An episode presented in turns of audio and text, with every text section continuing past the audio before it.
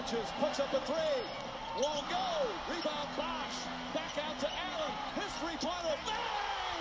Tie game with five seconds remaining. Willkommen zurück aus der Sommerpause. Ähm, melde ich mich mal wieder. Was heißt Sommerpause? Ähm, Der Sommer hat ja jetzt eigentlich erst so richtig angefangen, aber klausurenbedingt konnte ich die letzten zwei Monate einfach nicht recorden. Und ich hatte überlegt, machen wir was zu den NBA-Finals, habe gemerkt, okay, da machen eh viel zu viele jetzt irgendwas. Und dann dachte ich mir so, ja gut, dann bin ich jetzt mal am schnellsten und mache einen Mockdraft direkt und habe mir dafür einmal mehr eine altbekannte Stimme mittlerweile eingeladen, nämlich den Torben Adelhardt von der Five. Moin Torben. Hi Leon.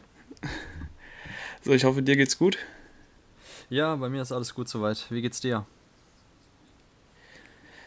Ja, ähm, Klausuren endlich rum, jetzt drei Monate Ferien, da kann man dann wieder auch den Fokus mehr auf Basketball legen und jetzt vor allem aus Fanperspektive ähm, ist es ja der erste Draft, den ich so wirklich verfolgen werde, zumindest lottery-technisch, was äh, mein Team betrifft. Deshalb äh, ist es durchaus ein spannendes Thema für mich. Bist schon gehypt für nächste Woche Donnerstag? Ja, ist brutal. Also ich bin unglaublich gespannt. Gibt es irgendwie ein Argument, das du mir liefern kannst, warum Mobley besser werden könnte als Cunningham oder warum die Pistons Cunningham nicht draften? Hm, naja, ich glaube, das ist alles nur ähm, jetzt ein bisschen mehr, bisschen mehr Rauch, als es eigentlich sein sollte. Ich glaube, äh, die Diskussion hatten wir damals auch kurzzeitig 2015, äh, als Carl Anthony Towns, bevor der zu den, zu den Timberwolves gegangen ist, wo eigentlich auch schon klar war, dass Towns Number One Pick sein wird, haben die Timberwolves auch noch vorher gesagt, sie schauen sich jeden Spieler genau an und da gab es auch dann einzelne Okafor-Pitches noch in den äh, sozialen Medien, aber also es würde mich schon sehr überraschen, wenn tatsächlich da ähm, in der Draft Night selber irgendeine Überraschung kommen sollte und tatsächlich Cunningham nicht an 1 weggeht.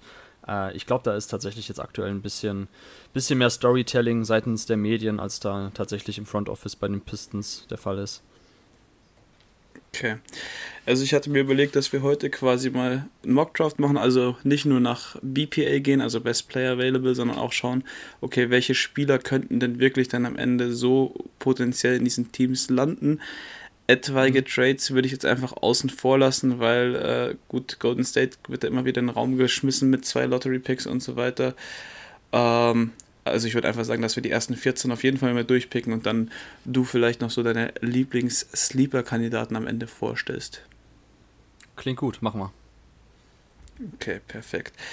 Ähm, eine Sache noch ähm, vorab. Ähm, Roko ähm, Prikacin hat er jetzt äh, ja.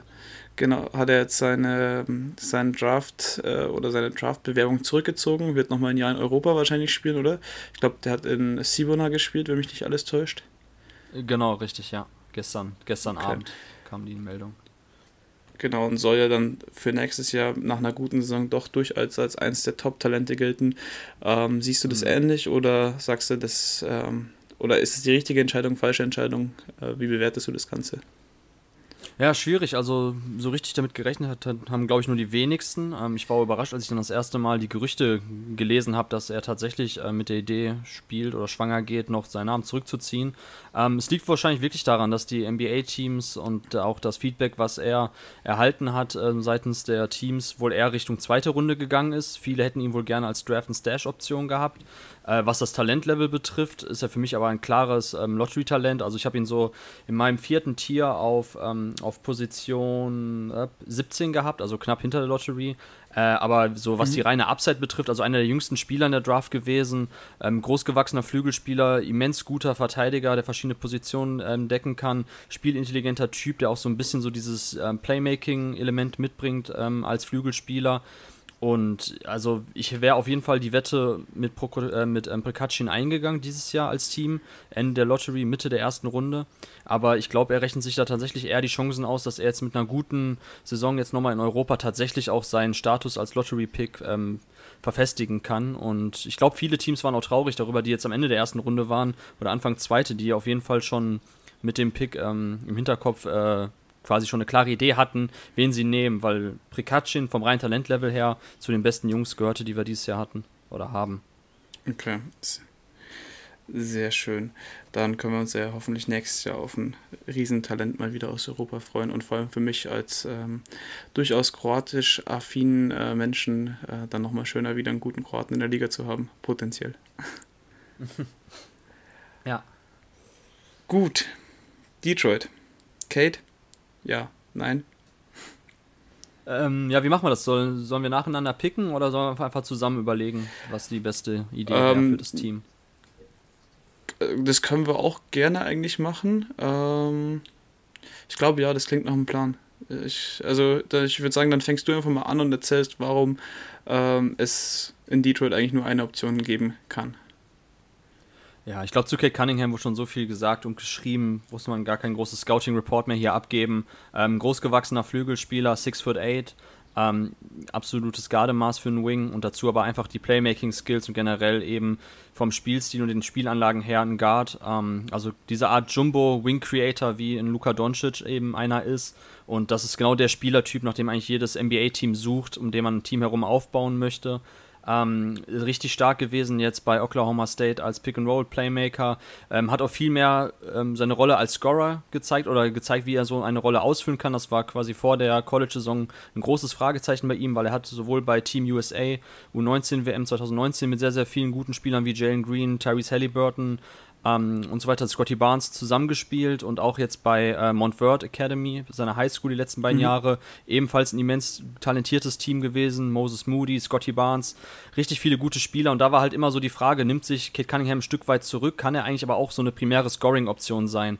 Und das hat er jetzt bei Oklahoma State eigentlich gezeigt. Es gibt wenig Fragezeichen bei ihm. Ja, er war Turnover anfällig. Ähm, es liegt aber daran, dass neben ihm kaum ein weiterer Ballhändler im Kader stand und auch die Schützen um ihn herum wenig Spacing geliefert haben. Da konnten die Verteidiger mal weghelfen. Also ich glaube, das, was wir jetzt von Kate Cunningham gesehen haben bei Oklahoma State, ähm, war nur jetzt schon mal ein erstes äh, Zeichen da, äh, dafür, was so möglich ist, wenn man ihn als primären Ballhändler im Team hat. Wenn man ihn jetzt mit Shootern umgibt, mit weiteren Ballhändlern, so wie auch Killian Hayes einer bei Detroit ist. Ich glaube, die beiden könnten wirklich sehr gute Synergien zusammen entwickeln, da auch Killian Hayes jemand ist, der auch schon bei Ulm ähm, neben anderen äh, Guards und Ballhändlern gespielt hat, wie zum Beispiel Soran Dragic, der ja bei Ulm war. Ähm, da darf man nicht, glaube ich, so festgefahren sein und denken, so jetzt die Killian Hayes ist da, die brauchen doch keinen weiteren Ballhändler oder will man wirklich Hayes den Ball aus der Hand wegnehmen? Also ich, ich sehe das genau andersrum. Ich sehe da einfach viel mehr Synergiemöglichkeiten, wenn man zwei Ballhändler auf dem Platz hat, die beide ähm, mit ihrem Playmaking Spieler einsetzen können, die beide das Pick and Roll laufen können. Cunningham auch den Dreier dieses Jahr sehr gut getroffen, sowohl Pull-up als auch aus dem Catch and Shoot. Ähm, dazu eben auch ein äh, variabler Verteidiger, der verschiedene Positionen decken kann. War, war da nicht immer so richtig bei der Sache, aber das liegt auch einfach daran, was er für eine offensive Last schultern musste. Also ich sehe bei ihm auch sogar das Potenzial zum defensiven Playmaker, mhm. der viele Steals äh, generiert, der verschiedene Spielertypen decken kann, guter Help-Defender. Also ja, bei Cunningham, lange Rede, kurzer Sinn, das, das kann dieses Jahr nur einen Number-One-Pick geben. Okay, ja. Also ich kann mir als Rockets-Fan eigentlich keine Hoffnung mehr machen, dass der doch über Umwege noch hinkommt. aber kann ich auch verstehen, ich würde ihn auch ähm, jederzeit für jedes Team an der ersten Stelle draften. Und wie du auch gerade eben gesagt hast, so, ja, Ballhändler, schön und gut, auch dass sie Haze schon haben, aber äh, man sieht es ja immer wieder jetzt auch in den Playoffs so, man braucht zwei, drei sehr gute Ballhändler, um eigentlich mittlerweile ein sehr gutes Team sein zu können. Also man hat es ja immer wieder bei Teams gesehen wie Houston, wo dann balldominanter Spieler wie Harden und das hat halt dann einfach irgendwann nicht mehr gereicht, wenn keine Hilfe oder keine Abhilfe da war. Oder Luka Doncic jetzt das beste Beispiel dieses Jahr, wenn dann mhm, der zweitbeste ja. Spieler Jalen Brunson war, der dir ein paar Minuten zwar gegeben hat, aber das ist jetzt auch nicht das, was du eigentlich haben möchtest, wenn du einen Spieler vom Kaliber wie ein Luka Doncic in deinen Reihen hast. Deshalb, ja, ähm, wäre für mich auch der, der absolute Top-Pick. Und ich glaube, du hast schon gesagt, das meiste ist über ihn gesprochen worden, gesagt worden, berichtet worden. Ich finde es ganz witzig, die Bilder vom College, wenn er teilweise zum Korb zieht und dann wirklich vier Verteidiger auf ihn rauf sind, ja, um ja, genau. einfach zu sehen, wie schwach dieses Oklahoma-Team war und sie halt eben dann trotzdem in die March Madness gekommen sind. Ich glaube, sogar eine Runde gewonnen haben. Ja, genau, ich genau, erste Runde gewonnen und auch ein. genau, generell glaube ich 20-9 standen die und also eigentlich war das kein mhm. 20-Siege-Team vom Talentlevel her. Das nee. kann man einzeln allein Kate Cunningham ankreiden oder zugute halten. Und ja, genau. Und auch wie gesagt, diese Turnover sind halt mit Vorsicht zu genießen. Da sind die Zahlen nur die halbe Wahrheit. Da muss man sich halt Tape anschauen. Und da sieht man auch, wie oft er einfach auch gedoppelt wurde, wie oft eine Trap-Defense gegen ihn gespielt wurde. Und natürlich hätten einzelne Pässe aus diesen Trap-Situationen besser sein können. Aber da wird er auch noch hinkommen, dass er da auch unter Druck das Spiel noch ein bisschen besser liest. Da hatte er halt bei Montverde an der Highschool einfach so viele talentierte Spieler neben sich, dass sich die Gegner es kaum erlauben konnten, sich so auf ihn zu fokussieren, unter Druck zu setzen.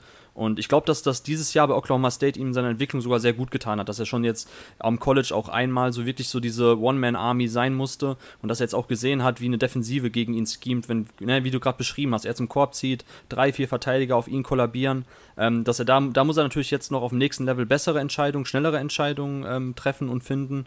Aber da mache ich mir wenig Sorgen. Also ja, da können wir jetzt gern okay. zu deinem Team übergehen. Zu den Rockets. Ähm, ja, und ich habe ein wenig Angst, sage ich mal. Also ähm, es wird jetzt doch immer wieder lauter, dass Jane Green relativ hoch im Kurs ist. Man ist sich anscheinend noch nicht sicher. Es ist ja auch immer noch die Debatte, ob man vielleicht ein Trade-Paket schnürt. Ähm, ich hatte in meinem Board, das ich glaube ich mal im April oder so verfasst hatte, oder im, ja, ich glaube kurz nach der March Madness hatte ich das verfasst, ähm, Jalen Sachs an die 2 gepackt. Und ich mhm. wäre, glaube ich, immer noch nicht unglücklich mit ihm an der 2, aber ich muss mich dann doch mittlerweile zu Yvonne Mobley, äh, Mobley ähm, hinreißen lassen, weil das einfach dieses rohe Talent mit dem, gepaart mit dem, was er bisher gezeigt hat, diese, dieser bewegliche Seven-Footer, der eine flüssige Wurfbewegung hat, gut koordiniert, gutes Timing hat, das hat halt schon so leichte Chris, Chris Bosch ähm, ja, Prime-Flashbacks mir gegeben. Äh, interessant, also ja, der springende Punkt bei ihm ist tatsächlich so, dass er nicht so der klassische Big ist, sondern er einfach ein, ein großgewachsener Flügelspieler. Also er, be er, bewegt sich vom ganzen, von der ganzen Motorik her eher wie ein, wie ein Flügelspieler. Gibt ja auch das, den witzigen Clip, ich weiß nicht, ob du den gesehen hast, wie er am Strand chillt und dann einfach einen Backflip macht. Also wie viele 2,13 mhm. Meter Typen können Backflip machen aus dem Stand. Also so die, diese ganze Koordinierungslevel, was man auch in der Defense dann sieht, so die Hüftflexibilität, das habe ich so oft schon geschrieben, wenn ich über Mobley irgendwas verfasse verfasst habe, so die finde ich einfach exorbitant gut und selten zuvor gesehen, dass ein Big Man ähm, so gut mit Guards sliden kann und, ähm, und, und schnelle Richtungswechsel und Crossover auch spiegeln kann in seinen Bewegungen. Ähm, also rein von der Athletik her, von dem, von dem Bewegungsablauf her, von der Motorik, haben wir jetzt solch, so einen Spieler schon ewig nicht mehr gesehen. Und ich glaube, den Impact, den Mobley im Angriff haben kann, als, als, als verkappter Playmaker, der den Ball auf den Boden setzen kann, der aus Handoffs kreiert und wer weiß, vielleicht tatsächlich auch mal ein Pick and Roll als Dribbler läuft, das würde ich nicht ausschließen. Ähm, um so einen Spieler herum eine Offensive aufzuziehen oder ein Team aufzubauen, würde ich total spannend finden. Und ich weiß jetzt nicht, ob du tatsächlich ähm, dir lange Gedanken gemacht hast, Mobley Green, oder war es jetzt eher eine Intuition oder war das doch schon so, weil du länger Mobley-Fan bist, oder war das jetzt für dich auch noch eine Abwägungssache, Jalen Green versus Mobley? Mm, bei Jalen Green ist halt bei mir die Angst, dass es halt so ein verkappter Zach Lavin-Spieler werden kann. Also, und ich bin immer noch der Meinung, obwohl der Spieler jetzt All-Star geworden ist, dass der als Sixth Man besser aufgehoben wäre. So hart es klingt, das über einen All-Star zu sagen. Ähm, das sind halt einfach mhm. diese schieren Scoring-Explosionen, die er drin hat. Mm, aber das reicht mir halt noch nicht. Sachs gibt mir halt so ein bisschen, ja, ich weiß, man, man soll eigentlich nicht so Spielervergleiche machen, aber es ist halt dann doch irgendwie immer anschaulich, vor allem jetzt für Zuhörer, die vielleicht noch nicht so viel Tape gesehen haben, ähm, so ein bisschen Brandon Roy-esque, nur halt eben, dass er Knie besitzt, böse gesagt.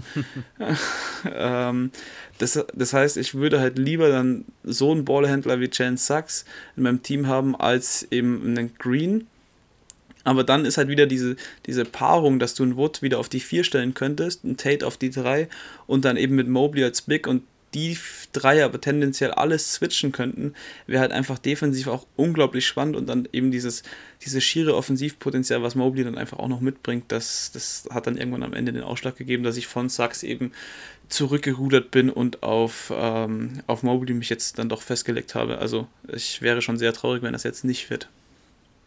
Ja, also ich habe auch Mobley über Green, ich habe aber beide zusammen in ein Tier, auch, auch dann so gesehen über ähm, Jalen Sachs noch gesetzt, ähm, zu dem wir dann ja mhm. gleich kommen werden. Also ich hätte auch schon an Houston Rockets Stelle und das ist ja auch das Schöne, dass man, glaube ich, als Fan aktuell sehr entspannt sein kann. Die haben sich ja jetzt, ähm, kam letztens ein Artikel raus, ich weiß nicht, ob du gesehen hast, vom Houston Chronicle, wo ja quasi jetzt mhm. geschrieben mhm. wurde, dass ja eigentlich alle Draft-Twitter-Menschen, The Stepien-Leute wie Cole Swicker und Javier Pescara, also so mit die klügsten Köpfe in dem Bereich jetzt da fest angestellt sind als Scouts.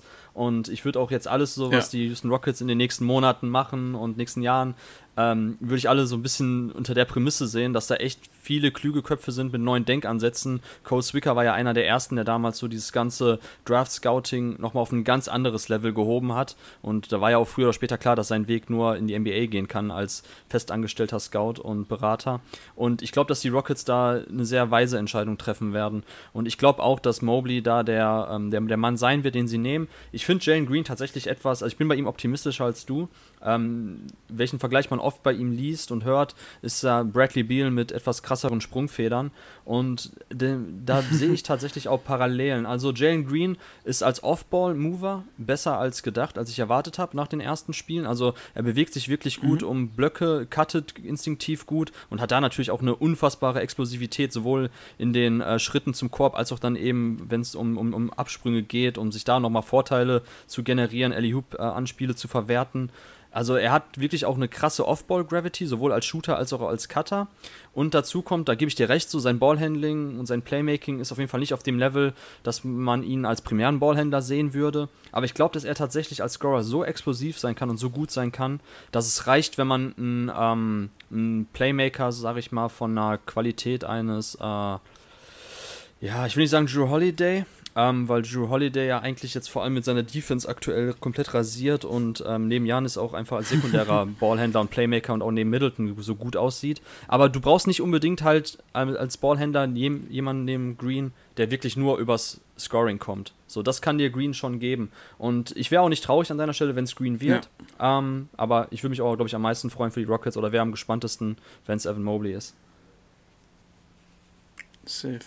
Ja, bei Green ist halt wirklich so dieses, dieses, mm, ich weiß halt nicht so, wie ich das Ganze bewerten soll. Ich habe auch wenig G-League gesehen. Ich glaube, da wäre wahrscheinlich David, also Shoutout an ihn, mhm. die bessere ähm, äh, Adresse, weil der sich, glaube ich, jedes Ignite-Spiel angeschaut hat. Aber es war halt irgendwie so, ich finde, wenn Leute halt irgendwie nur mit dieser Prämisse kommen, Scorer, athletischer Scorer, irgendwie immer ein bisschen skeptisch, weil Amis halten das ganz gerne hoch. Ich denke mir jetzt halt so mittlerweile, okay, es kann nicht jeder Tracy McGrady oder Kobe Bryant werden. So, und das sind ja dann die mhm. ersten Vergleiche so. Und deshalb habe ich diesen Zach Lavin-Vergleich gewählt, weil so, es ist ja auch relativ selten, dass wir wirklich drei, vier absolute Superstars in einer Draft haben können. So, und das ist eigentlich fast ausgeschlossen. Deshalb sind das vielleicht die passenden Vergleiche und dann möchte ich an zwei eigentlich nicht so einen Spieler haben, wo ich dann dieses Upside einfach nicht so da sehe wie bei einem Mobley. Ja, also äh, für, für mich gibt auch der, der ausschlaggebende Punkt ist tatsächlich der, warum ich Mobley über Green habe. Ähm, dass aktuell Green mit seinen Handles und mit seiner Vision halt nicht eben in diese primäre Ballhändlerrolle reinpasst. Und ähm, ja, die Frage ist eben, kann Evan Mobley der beste Spieler eines Championship-Teams sein in einigen Jahren? Das würde ich aktuell bejahen. Bei, äh, bei perfekter Entwicklung, mhm. wenn er sehr viele ähm, Raps mit dem Ball in der Hand machen kann, wenn der Wurf kommt und die, die, die An Anlagen sind ja alle da dann so krass das auch ist, weil man ja eigentlich heutzutage sagt, ey, man braucht entweder großgewachsene äh, Wings, also diese Wing Creator aller Luka Doncic, Kawhi Leonard, Paul George oder halt jetzt von mir ist auch ein Janis und so weiter. Oder man braucht eben, ja, mhm. die klassischeren Ballhändler. Äh, aber Big Man, so, da, wir sehen es ja bei Nikola Jokic, wie schwierig das ist mit einem mit, mit Big, der zwar offensiv ähm, komplett über jeden Zweifel erhaben ist, aber defensiv angreifbar ist. Da, das beschränkt dich immer ein bisschen in deiner Teambuilding-Struktur. Ähm, und in deinen Möglichkeiten. Aber bei Mobley sehe ich halt ganz klar dieses seltene Two-Way-Potenzial bei Big Man, dass er auch genug Playmaking einfach mitbringt, dass er sich mhm. den eigenen Wurf auch kreieren kann. Da haben wir jetzt bei USC Ansätze gesehen, wie er tatsächlich den Ball am Flügel erhält aus der Triple-Threat-Position ein, zwei Dribblings macht und dann hochgeht in den Wurf. Und den kriegst du natürlich auch nicht verteidigt und nicht mehr contested mit seiner Größe. Und ähm, ja, bei Jalen Green, wie gesagt, defensiv ist das okay gewesen. Und er hat auch hier und da gute Pässe gespielt. Also ich würde ihn jetzt auch nicht als schwarzes Loch oder so bezeichnen, auf gar keinen Fall. Also er ist schon, glaube ich, echt jetzt nicht eben so dieser reine ISO-Scorer. Aber ja, für mich wäre auch Mobley, wie gesagt, jetzt haben wir eh schon, sind wir schon auf den Punkt eigentlich gekommen. Also für mich sollte auch Mobley der Pick sein für die Houston Rockets. Ja, für mich auch. Ähm, wir haben jetzt ganz oft einen Namen gesagt und du bist jetzt mit den Cleveland Cavaliers quasi an dritter Stelle wieder dran. Nehmen die dann mhm. Green? Also laut unserer ähm, jetzigen Prognose? Ja, genau. Also anstelle der Cavs würde ich hoffen, dass Mobley durchrutscht an drei. Das wäre ein, super Fit-Out zu, zu Darius Garland und Isaac Okoro, glaube ich. Ähm, mhm. Garland eben als Playmaker, Okoro als sekundärer Ballhändler, Cutter und, und, und aggressiver Wing Defender und dazu Mobley halt, der da sehr gut reinpassen würde. Äh, aber man, ich würde trotzdem auch Best Player Available gehen. Wenn du an drei Picks und der Ansicht bist, dass Jalen Green das beste Talent ist, dann würde ich ihn nehmen. Ich würde es auch unabhängig davon machen, ob jetzt Sexton oder Garland im Kader stehen. Einfach den besten Spieler mit der höchsten Upside nehmen und das ist für mich Jalen Green. Ähm, zu, warum ich jetzt Sachs nicht nehmen würde und auch Scotty Barnes nicht nehmen würde, kommen wir dann vielleicht gleich dazu, wenn wir über die Spieler reden. Aber ja, für mich ist, muss an, bei, wenn du den dritten Pick hast, musst du Best Player Available gehen und das ist für mich Jalen Green. Ja. Ähm, ich weiß nicht, hast du noch irgendwas zu ihm? Wir haben jetzt ja quasi diese Debatte gehabt, Mobley Green, und hatten das ja in so einem. Äh, Gibt es noch irgendwas, was du explizit bei ihm hervorheben möchtest? Also ich glaube, ich habe meinen Punkt relativ klar gemacht zu ihm. Also ich bin noch nicht der größte Fan, aber ich war auch nicht der größte Lamello Ball-Fan vor dem letztjährigen Draft, muss ich äh, zu, eingestehen. Ja. Ähm, ich hatte ihn damals, glaube ich, zu den Knicks prognostiziert, aber nicht, weil ich ihn so schlecht sah, sondern einfach, weil ich wollte, dass das absolute Chaos eintritt. So, das war mein eigentlicher Gedanke, warum ich äh, ihn damals bis auf, wann, was hatten die Nix? Hatten die den sechsten Pick, siebten Pick, ne? irgendwie sowas? Ja, Oder glaub, acht, ja, stimmt, die haben immer standardmäßig ja. den achten. Genau, die haben immer den achten, ja. weil ich glaube, Nox war achter, Nelikina war achter, alle acht. Genau, genau. Ähm, ja, ja, äh, nee, aber, aber ansonsten habe ich jetzt nichts also, zu Green. Das haben wir eigentlich schon ausgeführt. Alles gut. Genau, Green kann mich gerne eines Besseren hm. belehren und selbst wenn er das Ceiling Zach Lavin bekommt, wäre es ja immer noch ein sehr, sehr guter Pick. Also ich glaube, da dürfte man sich nicht beschweren in Cleveland. Toronto. Ja. Spannend. Ähm, ich hatte jetzt die Überlegung angestellt, ob ich hier tatsächlich mich hinreißen lasse und einen meiner, meiner, meiner Lieblingsspieler des Drafts zu ziehen. Ich glaube, du weißt es so, wer mich auf Twitter, wer mir auf Twitter ein bisschen folgt, weiß es auch. Ähm, da fallen immer wieder zwei Namen aus dem Draft, nämlich Moses Moody und äh, Scotty Barnes. Ähm, ich habe dann kurz überlegt, Kuminga zu nehmen, einfach weil das ein Athlet des Grauens ist. Ich bin aber mit Jane Sachs gegangen, einfach weil er bis vor drei Monaten noch an zwei meines äh, Boards war und weil ich einfach denke, dass der in Toronto am besten passt. Er könnte so ein bisschen der Erbe von Kyle Lowry jetzt werden. Man hat in Toronto ein ganz gutes Spielermaterial, ganz gutes junges Spielermaterial mit, mit einem OG Anunobi noch zum Beispiel. Fred Van Fleet ist ja noch ein bisschen gebunden. Man hat auch einen Pascal Siakam, also man könnte da in so eine, so eine Soft Transition gehen, dass man trotzdem jedes Jahr durch das Play-In vielleicht immer noch um die Playoffs mitspielen kann, aber potenziellen Talent mit Oyster-Kaliber hat in den eigenen Reihen und das dann aufbauen kann und dann eben schauen kann, was noch ähm, aus der aus dem Internen eben hervorkommt und da haben ja die Raptors in den letzten Jahren einen hervorragenden Job gemacht und deshalb würde ich hier einfach die sichere Karte oder vermeintlich sichere Karte mit Sachs nehmen. Äh, ja, habe ich keine Einwände. Also ich hätte jetzt auch an deiner Stelle Sachs gepickt. Ähm, wie gesagt, herausragender Transition Playmaker, ähm, sehr gut in der Point of Attack Defense, also ist ja etwas kräftigerer, größerer Combo Guard, ähm, in einzelnen athletischen Segmenten sehr gut. Also ist jetzt nicht der explosivste, aber dafür trotzdem in seinen ganzen Bewegungen relativ ähm, agil und das macht ihn halt zu so einem guten Defender. Und ja, wie gesagt, ich glaube, dass er sowohl abseits des Balles als auch On-Ball funktioniert in der Offensive, kann sich das Playmaking mit Leuten wie Fred Van Vliet und Malachi Flynn teilen. Und es ist halt jemand, den man durchaus haben möchte, wenn man jetzt aktuell noch nicht genau weiß, wo die Richtung geht. Die Raptors sind ja ein bisschen so einer Retool-Phase eher statt Rebuild. Man guckt, dass man jetzt irgendwie neues, ja. neues Contender-Team oder zumindest ein neues ambitionierte Playoff-Team aufbaut. Und ähm, ja, genau, Scotty, über Scotty Barnes hätte ich vielleicht jetzt kurz drüber nachgedacht. Ich hatte jetzt auch ähm, an vier hätte ich jetzt noch mit Josh Giddy und ähm, Jane Springer noch zwei Ideen gehabt. Aber ja, ich glaube, Sachs ist schon, ist schon eine gute Wahl, hätte ich auch genommen. Passt. Ja, ja nee, ich habe da noch einen anderen Plan in der Hinterhand, um ein Team nämlich für mich zum Favoritenteam werden, aber das hängt jetzt von deinem Pick an, was du mit Orlando veranstaltest. Äh, ja, ich könnte natürlich gemein sein und jetzt Moses Moody dir wegschnappen. Ähm, Würde ich jetzt auch an 5 nee, gar nicht verkehrt finden. Ne? Das wäre perfekt. Also müsste halt dann Scotty Barnes an 8 durchrutschen. Also ich will die beiden ja, in einem ähm, Team sehen. ja, okay, okay, okay, verstehe. Ja, ich hätte, ähm, also ich, ich nehme Scotty Barnes an 5 für die Orlando Magic. Mhm. Ähm, wir sind ja beides, glaube ich, große Fans. Äh, das Ceiling ja. von Scotty Barnes ist, ist verdammt hoch. Also 6 ähm, foot 8 ähm, großer, 6 foot 9, ich weiß jetzt nicht genau. Er war ich ja, glaube 6 foot 9 ist es. War jetzt 6 foot 9, genau. Nicht kleiner dann? Oder war ähm, größer? Irgendwas, irgendwas ich, war doch ich, beim. Ich, ich, ich gucke mal parallel nach, aber auf jeden Fall, ähm, Scotty Barnes ist halt ein einzigartiges Skillset, ein Spieler seiner Größe ähm, mit diesen Ballhandling und Passing Skills und hatte jetzt auch bei Florida State in so einem sehr switch-intensiven defensiven Scheme ähm, gespielt, also wo halt von 1 bis zu 4 alle Positionen immer geswitcht wurden, alle Ballscreens.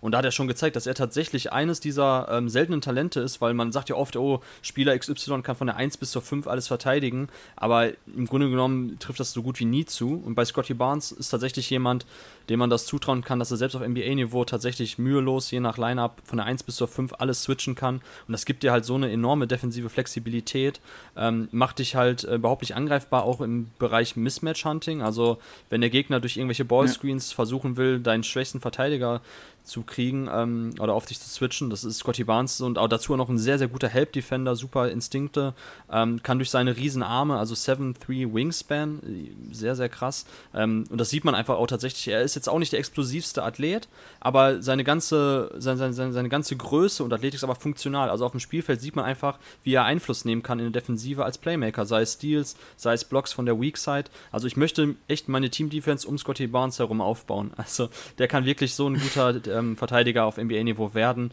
Und im Angriff, klar, der Swing-Skill ist, ist, ist der Wurf, müssen wir nicht drüber reden. Ähm, Freiwurfquote ist, ähm, ist auf jeden Fall ausbaufähig mit knapp ähm, Mitte 60 Prozent, meine ich, war das jetzt. Ähm, Dreier, ja. zumindest hat er, ja genau, ne? Genau, Dreier hat er zumindest paar genommen. Ähm, ist natürlich auch, wie gesagt, man sieht schon vom Bewegungsablauf, ist jetzt nicht so die feinste Wurfmechanik. Wichtiger ist, dass er jetzt anfängt, auch Würfe wirklich zu nehmen, mit Selbstvertrauen zu nehmen, egal ob es jetzt offene Dreier sind. Ähm, wenn er auf der Weak Side steht und den Ball bekommt, muss er hochgehen. Aus dem Pick and Roll vielleicht auch mal einen Wurf einstreuen, dass die Verteidigung einfach respektieren, auch als Werfer und als Scorer. Das wird für ihn halt Räume öffnen. Aber ähm, ja, die Upside ist, ist verdammt hoch für Scotty Barnes. Ja, ich habe ja damals meinen Artikel äh, mit der Headline, also zu meinem Board verfasst mit vom neuen und besseren Draymond Green Fragezeichen. Ähm, also ich bin ri riesen Barnes-Fan. Deshalb wäre der siebte Pick für ihn vielleicht auch ganz spannend mit dann dem Mentor, der quasi sein Skillset zum All-Star gemacht hat. Äh, deshalb ja. äh, hinter Draymond Green oder dann zusammen mit, mit Draymond Green fände ich auch spannend. Aber nee, Orlando sollte wirklich über Barnes an 5 nachdenken, weil er dürfte sogar mit einer der besten Player available sein und hat eben auch noch äh, fit-technisch. Ja, gut, er sollte eigentlich in jedes Team irgendwie reinpassen, aber ähm, irgendwie Orlando könnte ich mir schon gut mit ihm vorstellen. Ja, vor allem, weil mit Orlando. Isaac. Genau. Ja. Genau, sorry, ich wollte nicht reingrätschen, aber das Ding bei Orlando ist ja auch nochmal, um da nochmal über den Fit zu sprechen, Scotty Barnes. Ich würde natürlich schon am liebsten irgendwie relativ viel mit dem Ball in der Hand sehen. Einerseits, weil das ein bisschen so seine, seine fehlendes, ähm, seine, sein, sein, fehlendes Spacing kaschiert, was er dir eben nicht bringt, wenn er abseits des Balles steht. Ähm, und er kann mhm. halt ein sehr, sehr guter Playmaker sein. Und das ist ja ein bisschen das, was Orlando fehlt. Und ein Cole Anthony oder auch ein Markel Falls können durchaus auch abseits des Balles sich bewegen. Und da ist es dann durchaus ähm, vertretbar, wenn du einfach deinen 6'8 großen Flügelspieler den Ball in der Hand Hand gibst im Halbfeld und ihn kreieren lässt im Pick and Roll und so weiter. Und genau weil Cole Anthony auch ziemlich gut ähm, abseits des Balles sich um Blöcke curlen kann, Relocations ähm, gut macht, um dann frei zu sein und den Wurf zu nehmen. Also ich mag den Fit von Scotty Barnes in Orlando wirklich sehr. Also für mich eigentlich No-Brainer dann jetzt an 5. Ja. Ähm, Genau, habe ich nicht.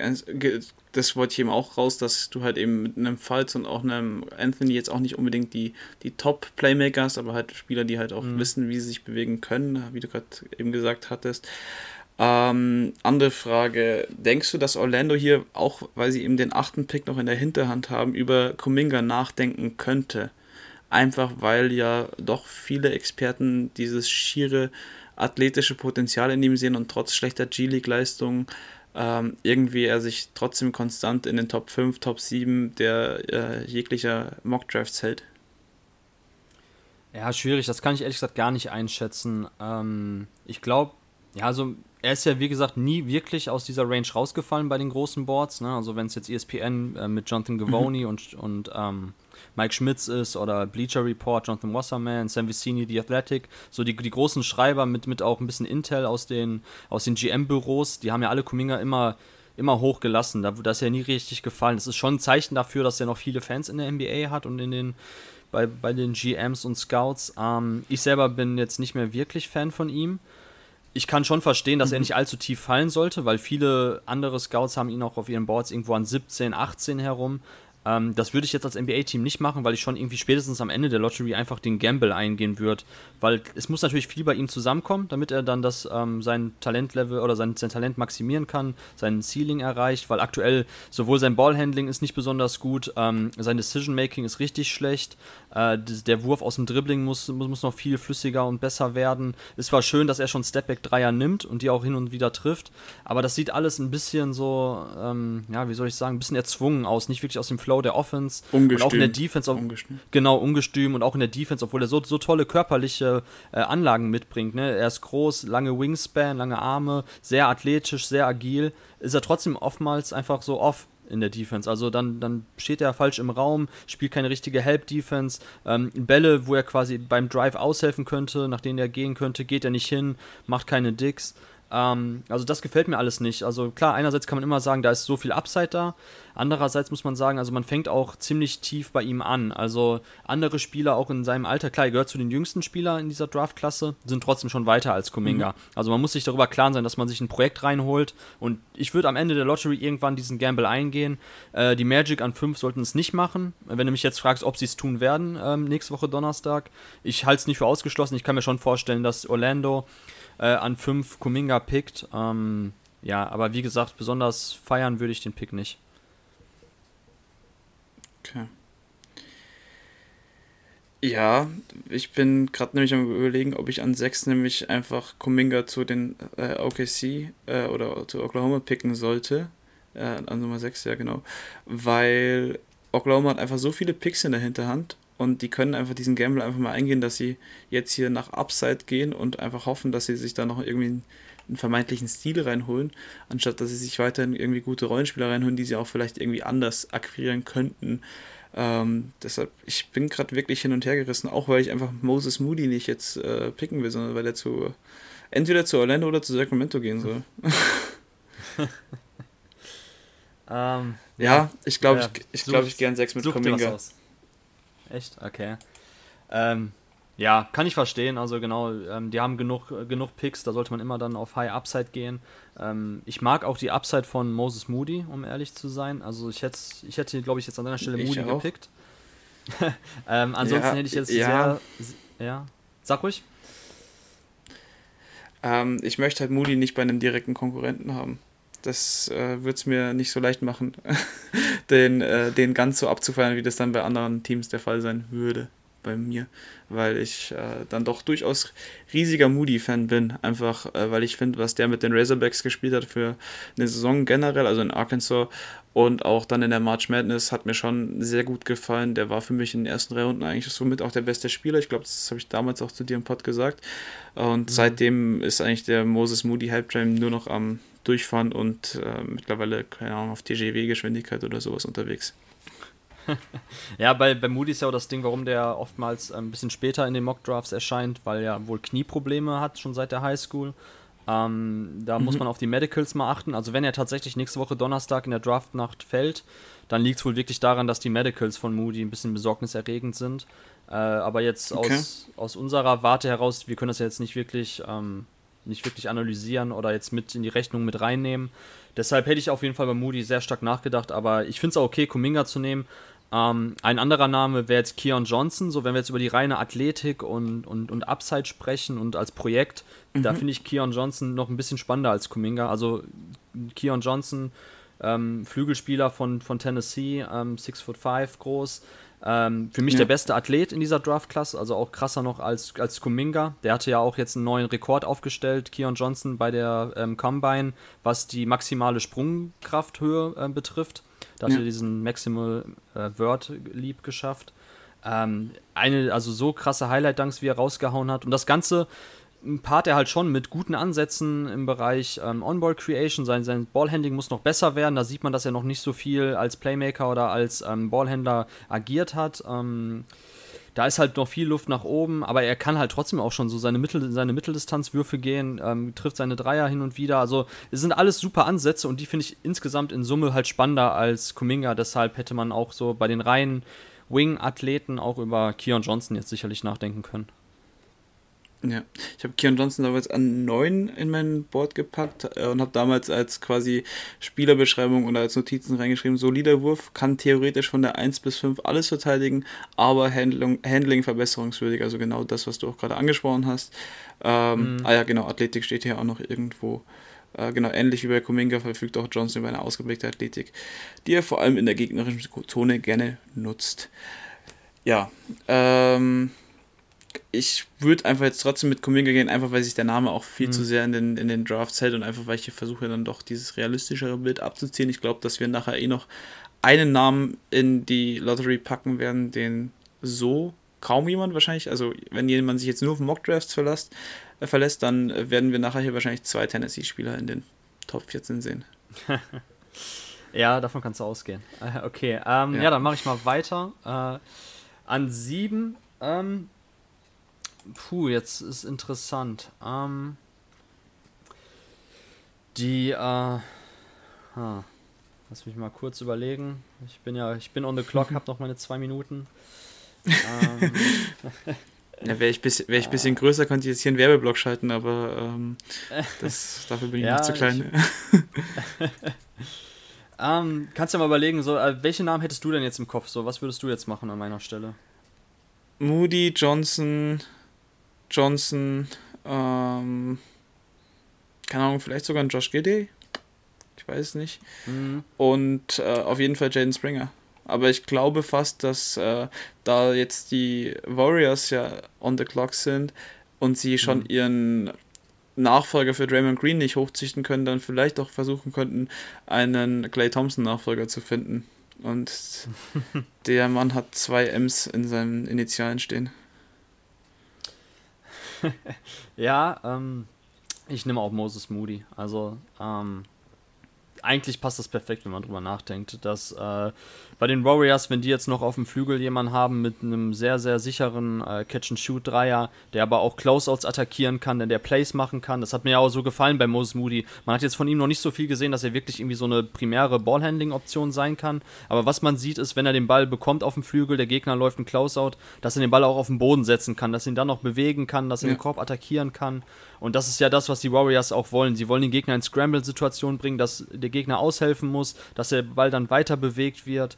Und auch defensiv, also ja, Moses Moody, eigentlich frage ich mich jetzt gerade, warum ich so lange überlegt habe. Ich glaube, das liegt nur daran, weil ich auch Josh Giddy so toll finde. Aber ähm, ja, eigentlich führt kein Weg dran vorbei an sieben zu den Warriors. Moses Moody. Ja, kann sich auch seinen eigenen Wurf erarbeiten, ist natürlich dann auch ganz schön, wenn dann ein Stephen Curry keine One-Man-Show mehr schmeißen muss. Und ähm, ich glaube ja, dass Kelly Oubre nächstes Jahr nicht mehr in Golden State spielen wird, weil das war doch nur diese Ersatzlösung für den verletzten Clay Thompson, oder? Deshalb konnten sie ihn sich ja nur mhm. leisten. Äh, täusche ich mich ja. da gerade? Und dann wäre er da wahrscheinlich schon der passende Ersatz.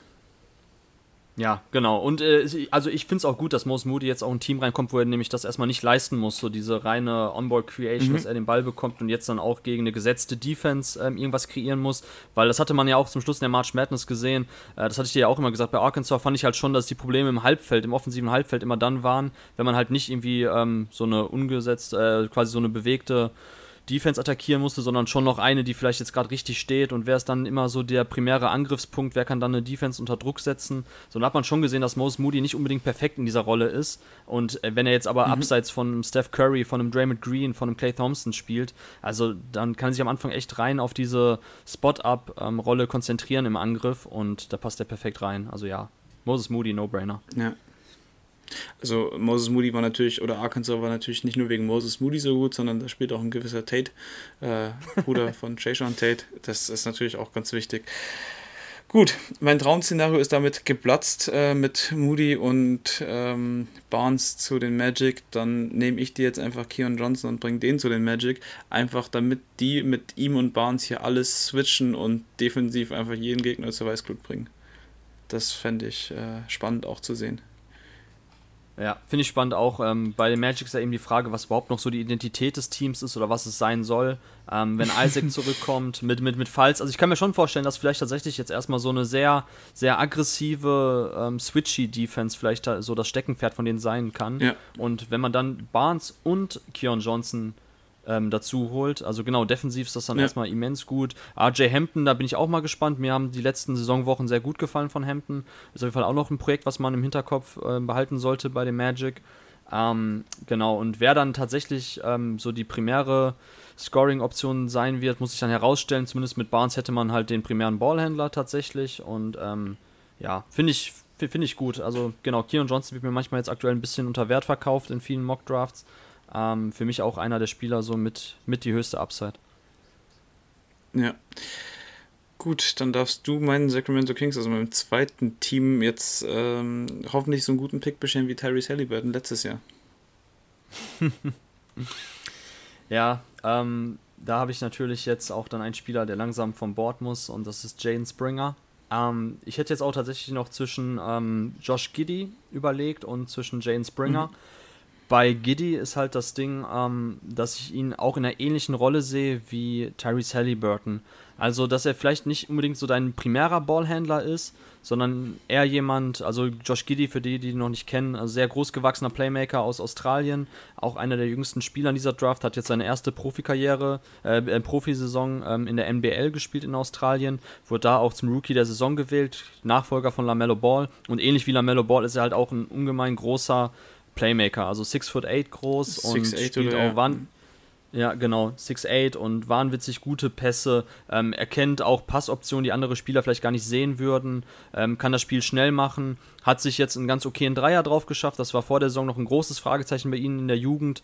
Ähm, war ja eigentlich so als Non-Shooter verschrien. Das, da war ich jetzt positiv überrascht. Ich finde, das ist ganz solide. Von der Wurfmechanik ist ein bisschen langsam. Da muss er auf jeden Fall noch schneller werfen. Aber auch da parallel zu Tyrese Halliburton, der ja auch ähnliche Kritik ausgesetzt sah, dass sein Wurf zu langsam sei. Und da sieht man ja auch, dass das gar nicht so das Riesenproblem ist aktuell. Ähm, aber ja, ich nehme Jane Springer, weil ich den Fit super, super spannend finde mit ähm, zwischen De'Aaron ja. Fox und Tyrese Halliburton. Weil bei Springer ähm, ist halt die Frage und ne, schon aufgeworfen, so warum wird Jane Springer eigentlich in den Mockdrafts irgendwo Ende der ersten Runde, Anfang der zweiten Runde gehandelt und so viele andere Schreiber und College-Basketball-Analysten und Draft-Analysten haben ihn aber irgendwo auf 5, 6, 7, 8 auf ihren Boards. Und ich glaube, so ein Punkt ist eben, dass bei Jane Springer sich viele nicht so wirklich vorstellen können oder halt fragen, was seine Rolle in der NBA sein soll. Weil er irgendwie so dieser Tweener ist zwischen Point Guard und Shooting Guard, wenn wir jetzt von der alten Klassifizierung hergehen. Ähm, einerseits hat er halt nicht so diese Playmaking-Aufgaben bei Tennessee übernommen, die man sonst von einem Ballhändler kennt. Also er ist so gut wie gar kein Pick and Roll gelaufen, was auch ein bisschen mit, der, mit dem Spielsystem in Tennessee zusammenhing. Äh, Mhm. Und er ist eben auch nicht so dieser reine Shooter oder, oder so, so eine Go-To-Scoring-Option, dass er eben jetzt, dass man sagt, er ist wie ein Jalen Green zum Beispiel, bewegt sich abseits des Balles, wenn er den bekommt, Scorer-Mentalität, geht zum Korb und guckt, was passiert. So, bei Springer ist halt ein bisschen von beiden so. Ähm, das ist für mich auch so ein Kritikpunkt noch bei ihm. Ich finde, sein Decision-Making kann, kann, muss besser werden. Also, er muss schnellere Entscheidungen treffen, wenn er den Ball bekommt. Da wägt er noch manchmal zu lange ab zwischen einem Drive oder zwischen einem Wurf, zwischen einem Pass. Das muss viel, viel zielstrebiger werden. Aber ansonsten ist er eigentlich der perfekte Glue-Guy zwischen einem ähm, balldominanten, dynamischen Creator wie die Aaron Fox und einem weiteren Ballhändler wie, ähm, wie Tyrese Halliburton. Dazu kommt, dass ähm, Jane Springer für mich so der beste Point-of-Attack-Defender in dieser Draft-Class ist. Also wenn es darum geht, ja. den Ballhändler des Gegners zu, zu checken. Also Springer ist halt die optimale Mischung, so 6 foot 4 groß, bringt eine gute Guardgröße mit, hat dazu noch eine positive Wingspan mit 6'8, also ist relativ lang und auch physisch schon sehr weit. Und du musst überlegen, so ist Jahrgang 2002, also gehört noch zu den jüngsten Spielern, weil er nämlich einen Highschool-Jahrgang übersprungen ist, äh, übersprungen hat. Und die Anlagen, die er mitbringt, mhm. sind so, so, so gut und so, so spannend und eigentlich auch genau das, was die NBA ja sucht. Weil ähm, unabhängig davon, dass wir ihn jetzt oder ich ihn jetzt für die Kings pick, ähm, er ist so ein Spielertyp auch eigentlich jedes Team, was einen Wing Creator hat. Also hätten die, die Mavs so einen Spieler wie Jaden Springer, der neben einem Spieler spielt, der vielleicht so die Offense ähm, aufzieht, ähm, die erste, den, den ersten Angriff quasi startet gegen eine Defensive und er dann von ihnen ähm, oder von, mit, mit, mit dem spielt, was er ihm gibt Ey, das ist perfekt, weil, wie gesagt, ob Springer tatsächlich so dieser primäre Playmaker sein kann, den du ständig in Pick and Roll schickst, der den Korb attackiert, das weiß ich nicht. Dafür muss sein, sein Ballhandling besser werden. Er ist auch nicht besonders äh, explosiv in seinen ganzen Bewegungen. Ähm, er springt exklusiv eigentlich auch nur mit zwei Beinen ab. Also sieht man auch selten. Er ist so einer dieser Two-Foot-Leaper. Äh, ähm, ich glaube, Jalen Bronson ist auch so mhm. jemand. Und das macht ihn halt ähm, zu keiner richtigen Gefahr am Korb. Oder halt zumindest ist er sehr unorthodox als, ähm, als Driver. Er hat auch nur fünf Dunks in der kompletten Saison probiert. Davon hat er zwei nicht geschafft, also nur drei Dunks, was auch relativ gering ist und nicht unbedingt für eine funktionale Athletik spricht. Und all das zusammen ähm, führt halt dazu, dass er oftmals auf den Boards weit hinten ist. Ähm, aber lange Rede, kurzer Sinn. Springer hat 43% seiner Dreier getroffen, hat jetzt auch nicht so viele probiert pro Spiel. Nur jeder fünfte Abschluss von ihm war ein Dreier. Aber wenn er da ein bisschen mehr Selbstvertrauen, die offenen Würfe nimmt, die er bekommt, wie gesagt, mehr, mehr Schnelligkeit in seine, in seine Entscheidungsfindung reinbekommt offensiv, dann ist er der ideale Co-Star für jeden Ballhändler. Und von daher, also mir ja. gefällt der Fit mit den Kings richtig, richtig gut sehe ich ähnlich. Was ich bei ihm noch gut finde, ist, dass er in engen Situationen den Ball auch fordert und möchte. Also er ist dann nicht so, dass er sich versteckt und die Last den anderen gibt. Ähm, ich finde eigentlich sein Ballhandling ansatzweise ganz gut. Also er zeigt Ansätze, dass er wirklich ein guter Ballhändler werden könnte, weil er ihn extrem eng und tief führt, was ja schwer macht, ihn dann zu stehlen oder ihn generell unter Druck zu setzen. Und ich habe ihn so ein bisschen so als kleinen Malik Beasley gesehen, so oder als neuen Malik Beasley. Ja, ich finde, mit der Scoring-Aggressivität hat man, das hat sich erst im Laufe der Saison ein bisschen bei ihm entwickelt bei Tennessee. Am Anfang der Saison hat er teilweise nur drei, vier Würfe pro Spiel genommen, war sehr passiv, kam ja dann auch von der, von der Bank erst. Und das hat man aber hinten raus gesehen, auch in der March Madness bei dem Spiel, sind ja in der ersten Runde skandalöser Skandal, äh, Skandal ausgeschieden und ähm, da hat er dann aber trotzdem hinten raus ein bisschen so die Verantwortung übernommen, als es auch nicht lief. Ist dann aggressiver zum Korb gezogen und ähm, ja, was sein Ballhandling be betrifft, also ich finde halt aus dem Standstill, also wenn, wenn er steht und quasi den ersten Schritt machen muss, so da finde ich es halt meiner Meinung nach nicht eng genug. So da haben wir auch gesehen, dass okay. er teilweise dann sich ein bisschen verzettelt, so, aber ich, ich meine, der Junge ist 18, so ähm, müssen wir nicht ja. drüber reden, dass da echt, dass da halt noch viel Luft nach oben ist und auch spielerische Entwicklungsmöglichkeiten da sind. Ähm, ich gebe dir da auch recht, dass er auf jeden Fall jemand sein kann, der dir sicherlich ein bisschen mehr Scoring noch geben kann. Malik Beasley glaube ich halt nur nicht so, weil Beasley tatsächlich dann damals auch bei Florida State am College, da hat man schon gesehen, dass er eigentlich so ein bisschen mehr so dieser Wingscorer-Typ ist, während ich bei Springer so dieses, so auf der Guard-Position eher so ein bisschen Allzweckwaffe sehe. Also er kann dir halt abseits des Balles ein bisschen Spacing bringen mit seinem, mit seinem Distanzwurf, kann aber halt auch mal dann als sekundärer Ballhändler einen Pick-and-Roll laufen, den Korb attackieren. Ähm, es muss halt viel jetzt irgendwie über die Entwicklung kommen bei ihm, dass er ein bisschen mehr On-Ball-Raps bekommt, also ein bisschen mehr machen darf. Und wie gesagt, ich glaube, wenn er sich neben Spieler ent entwickeln darf, die einfach auch schon eine gewisse Last schultern in der Offensive, das wird ihm schon gut tun in seiner mittel- und langfristigen Entwicklung. Ja. Sehe ich ähnlich. Also, wir haben beide, wie gesagt, das war dieser Spieler, den ich vorher angekündigt habe, der in den Mockdrafts relativ weit unten ist. Ich weiß nicht, ob da irgendwas Headcase-technisches oder sonst irgendwas dabei ist. Ich glaube, ich habe auch mal schon gehofft, dass er an 22 oder 23, 24 irgendwie sowas fällt, wo die Rockets eben nochmal zwei Picks back-to-back -back haben. Ähm, weil das wäre natürlich auch wieder wunderbar, so einen Spieler dann noch so spät picken zu können, aber ähm, Torben und ich sind da einfach größere Fans von. New Orleans. New Orleans sind 10 und da ist jetzt wirklich so eine Sache, da weiß ich nicht, was kommen wird, weil neuer Coach, äh, neues Spiel, es ist Idee, ich weiß nicht, was mit, mit Lonzo Ball passieren wird, man hat ihn nicht zur Trade Deadline abgegeben, ich glaube, er wird Restricted Free Agent, wenn mich nicht alles täuscht. Also sie können, glaube ich, mitziehen. Mhm. Ähm, aber ich würde jetzt klar, ich, also ich schwank zwischen zwei Namen. Zum einen habe ich die deutsche Brille hier ein bisschen auf mit Franz Wagner.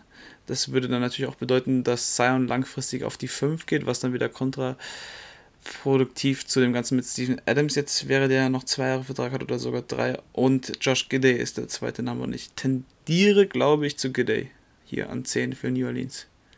Einfach weil ich es mhm. unglaublich spannend fände, ihn mit Zion und Brandon Ingrams da in New Orleans aufzocken sehen zu können. Ähm, ja, finde ich gut. Also auch unter der Prämisse Best Player Available. Ich habe Josh Giddy bei mir an 7 auf dem Board, also das passt schon. Ähm, ja, es ist natürlich so, dass jetzt der Fit mit Zion, glaube ich, nur dann richtig hundertprozentig aufgeht, wenn ähm, Giddy, wenn der Dreier tatsächlich aus dem Catch and Shoot und aus dem Spot-Up verlässlich mhm. fällt. Ansonsten ist halt, ne, weil ich möchte auch, dass Zion eigentlich noch viel öfters den Ball in der Hand bekommt und noch viel öfters auch ein Pick and Roll läuft. Das, das, Genau, Point sein muss einfach entfesselt werden. Auf die Idee kam auch Van Gundy zu spät. Und danach waren die, die, die Zahlen waren ja, waren ja exorbitant gut von ihm in, in diesem Playtype als ja. Pick-and-Roll-Ballhändler. Ähm, von daher, mir gefällt Giddy ein bisschen besser, vor allem bei New Orleans. ähm, wenn wir davon ausgehen, dass Lonzo geht. Weil dann kann er nämlich ein bisschen diese Lonzo Ball-Rolle ja. übernehmen. Ist auch, ist auch immer so ein Spielervergleich, der oft fällt bei Giddy, äh, Lonzo Ball, weil er ähnlich wie er auch jemand ist, der aufgrund seiner Größe halt so ein bisschen halt so diese Connector-Rolle ähm, einnimmt, die jetzt oftmals seit ein paar Jahren, so ist dieser Begriff Connector jetzt irgendwo aufgetaucht, bedeutet, dass er halt ein Spieler ist, so der nicht unbedingt ein primärer Ballhändler ist, aber dann dir sekundäres Playmaking gibt, einfach verschiedene Lineups ermöglicht, weil seine Skills einfach auch gut skalieren, also sich gut mit anderen Spielern eben ergänzen und ähm, ja, also Giddy als Ballmover, der dann auch eben eine Defense, die schon in Bewegung ist, dann attackiert, den Ball weiter clever bewegt, mit seiner Länge auch defensiv Einfluss nehmen kann. Ähm, er muss da aber auch viel aggressiver noch und, und, und auch ein bisschen energischer werden in der Defensive. Ansonsten hat man mit ihm und Zion auch zwei Leute, die einfach zu oft rumstehen. Das wäre auch schlecht. Ja, ähm, ja also ich finde den Pick gut. Ähm, hätte, glaube ich, aber eher Franz genommen. Aber ja, wie gesagt, also die beiden, wenn du dich dazwischen entschieden hast, sind beide beide rational vertretbar, beide Picks. Also für einen Franz Wagner-Pick, um halt dann auch wirklich das Maximum wahrscheinlich rauszuholen, müsste einfach Steven Adams weg. So, da müsste man einfach radikal sagen, so, okay, der Mann ist hier fehl am Platz und das ist er meiner Meinung nach auch. Ähm, deshalb kann ich es mir auch nicht vorstellen, deshalb bin ich jetzt auch nach dem gegangen, so was theoretisch möglich ist und wenn man dann wirklich einen Lonzo für 70, 80 Millionen eben nicht halten möchte, dann kann ich mir das durchaus vorstellen. Das äh, war jetzt der Gedankengang da hinten, warum ich mich gegen Franz Wagner entschieden habe, zum Beispiel. Ja, ich glaube, wir, wir sind ja ein bisschen unterschiedlich. Ja, ich glaube, wir sind ja ein bisschen unterschiedlicher Meinung, was äh, Franz Wagners Skillset ja. betrifft. Also ich bin ja auch in der Defensive, ja. bin ich viel, viel optimistischer muss ich gestehen, weil, ähm, weil Franz Wagner so in der Defensive ist halt ein unfassbar guter, funktionaler Athlet. Ne? Also klar ist er nicht auch ein mhm. explosiver Springer, aber er hat einfach so eine gute Fußarbeit und ist auch einfach so, so agil und, und, und lateral gut, dass er einfach auch viele Sch Schritte spiegeln kann. Ähm, hat halt körperlich zugelegt. Er wird aktuell, es gibt ja leider keine, keine Vermessung von ihm, aber man munkelt wohl, dass er tatsächlich eher Richtung 6'10 als Richtung 6'9 geht. Ähm, mhm. Und dann ist er eben ein sehr, sehr großer Flügelspieler, der aber auch theoretisch auf der 3 spielen kann. Also ich mache mir wenig Sorgen um seinen Wurf. Also die meisten Shooting-Indikatoren sprechen dafür, dass er zumindest ein sehr, sehr solider Dreierschütze wird auf NBA-Niveau. Also hohe Freiwurfquote mit, mit knapp 83 Prozent. Ähm, dazu hat er bei Alba in seiner ersten Saison, wo er wirklich so eine reine Shooting-Rolle hatte als Wurfspezialist, hat er, hat er fast 40 Prozent Dreier getroffen ähm, auch mit höherem Volumen. Jetzt bei Michigan fand ich es ein bisschen seiner Rolle eben entsprechend, dass er weniger Dreier genommen hat. Ist nicht so richtig gut aus dem Dribbling im Wurf. So, das begrenzt natürlich auch ein bisschen so seine On-Ball-Rolle. Aber ähm, so als, als dritte Option bei einem ambitionierten Team, und du hast schon Brian Ingram und einen Zion Williamson, ähm, also ich glaube schon, dass es sehr gut gepasst hat und auch gerade mhm. dadurch, dass Franz ein sehr guter Help-Defender ist, kann er halt auch ein paar Lücken dann schließen, die vielleicht die Guards offen gelassen haben oder auch Brand Ingram und Zion aufgrund von Schläfrigkeit vielleicht zulassen. Also ja, ich, wie gesagt, ich, ich mag Gidi total. Ich habe Gidi auch im Vakuum höher als Franz auf meinem Board, deshalb kann ich da jetzt wenig gegen sagen. Ich finde halt nur den, den Fit tatsächlich ähm, besser, als auf den ersten Blick man vermuten könnte mit New Orleans und Wagner. Ja. Vielleicht habe ich dir auch einfach jetzt nur Giddy weggeschnappt, damit du Franz zu, Hornets, zu den Hornets bringen musst, damit der neben PJ Washington spielen kann einem meiner weiteren Lieblinge in der NBA.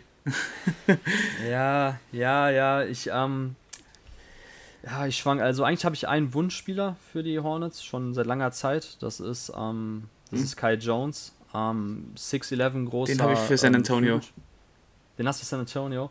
Ja, ja, das Ding bei Kai Jones ist halt ähm, auch eine der höchsten Upsides. Also Sophomore, ein bisschen älter als 20 Jahre, hat jetzt bei Texas seine zweite Saison gespielt. Und ähnlich wie, wie, wie Mobley, wo ich gerade von, von, von seiner Mobilität und von seiner Agilität als, ähm, als äh, Seven-Footer gesprochen habe, bei Kai Jones ist das ähnlich. Also er macht Dinge, die eigentlich ein Spieler mit seiner Größe gar nicht machen sollte, allein motorisch schon nicht. Also mhm. ähm, er macht irgendwie Euro-Steps in, in, äh, bei seinem Drive in Traffic, wo er dann mit langen Schritten sich da durch enge Zonen ähm, manövriert. Er war früher auch in seiner Jugend, kam relativ spät zum Basketball, ich glaube erst mit 14, 15, ähm, war vorher auf den Bahamas ähm, Leichtathlet hat dieses Track and Field, also Hürdenlauf und so gemacht. Und das hat halt so seine ganze Mobilität geschult und seine Agilität. Und das sieht man auch auf dem Feld. Ja. So, er wirkt tatsächlich wie ein unfassbar krasser Athlet, der aber auch sich Ballhandling-Skills und auch einen Wurf erarbeitet hat und in der Defensive auch einfach sehr, sehr guter Verteidiger ist. Jetzt weniger ähm, auf einem konstanten Level, eher durch einzelne Flashes, wenn er halt mal gut rotiert, wenn er mal den Korb beschützt, wenn er mal in den Passweg reingeht. Ähm, auf 40 Minuten hochgerechnet könnte es halt ein bisschen schwieriger mit ihm werden. Aber die, die, die ähm, Charlotte Hornets brauchen halt unbedingt noch einen Big Man, mit dem sie halt auch weiterhin ihr ja. aggressives Switching-Scheme fahren können. Ne? Also James Borrego ist ja jemand, der manchmal auch so ein bisschen ähm, Full-Court-Press einstreut mit dem Team. Der will, dass man aggressiv verteidigt, dass, dass, dass man switcht. Und gerade so dieser Small Ball mit PJ Washington auf für 5 hat ja auch offensiv hervorragend funktioniert, als Gordon Hayward noch fit war. Und ähm, ich finde da Kai Jones ist ein, ist ein schönes Puzzleteil. Also ähm, ich würde ihn tatsächlich jetzt nehmen an, an 11, Kai Jones zu den Hornets. Mhm. Ähm, weil er einerseits ein bisschen so diese Frontcourt-Rotation noch verstärkt, die etwas dünn ist. Einerseits und andererseits finde ich, die Hornets brauchen immer noch Top-Level-Talent. Also LaMelo Ball ist, ist es für mich, aber ein Devontae Graham ist es nicht, ein Terry Rozier ist es nicht. Nee.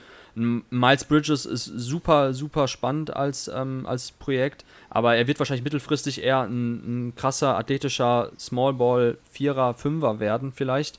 Ähm, und da würde ich einfach dem Team mit Kai Jones nochmal so dieses absolute Top-Level-Talent oder Top-Level-Ceiling, was potenziell möglich ist, ähm, mit an die Hand geben und ja.